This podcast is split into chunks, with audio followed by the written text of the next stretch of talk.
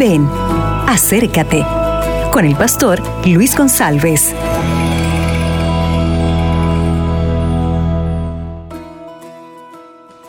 Hola, el tema de hoy está en Salmo 51, versículo 10.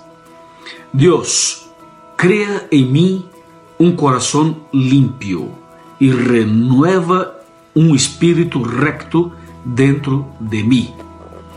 Este versículo hace parte de la oración hecha por David en un proceso de arrepentimiento. David es conocido en la Biblia como el niño que derrotó y que venció al gigante Goliat.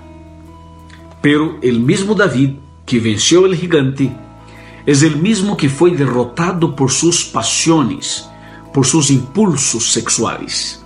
O sea, David codició la mujer del prójimo y David mintió e intentó ocultar sus pecados. Después mandó matar al marido de, esta mujer o de la mujer. Y finalmente David se metió en muchas confusiones, o sea, se metió en muchos pecados y problemas. Y finalmente David recibió la visita del profeta Natán cuando aconteceu um milagro. David passou por um arrependimento verdadeiro. Foi eh, neste momento em que David confessou seus pecados ao Senhor e suplicou perdão. E o Senhor lo perdonou. E depois David passou a ser conhecido como o homem segundo o coração de Deus.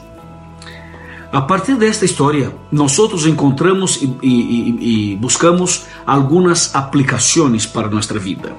Número um, há que viver lejos, pero muito lejos, de todo tipo de tentação e pecado. Número dois, nós não podemos quedar aí como que pensando que o pecado é algo bueno, porque não é bueno, é muito, pero muito malo. Outro ponto, Tenemos que mantener una vida de comunión con Dios todos los días. Está cada vez más cerca, cada día más cerca de nuestro querido Padre. Y pasar por un arrepentimiento y confesar todos los pecados al Señor.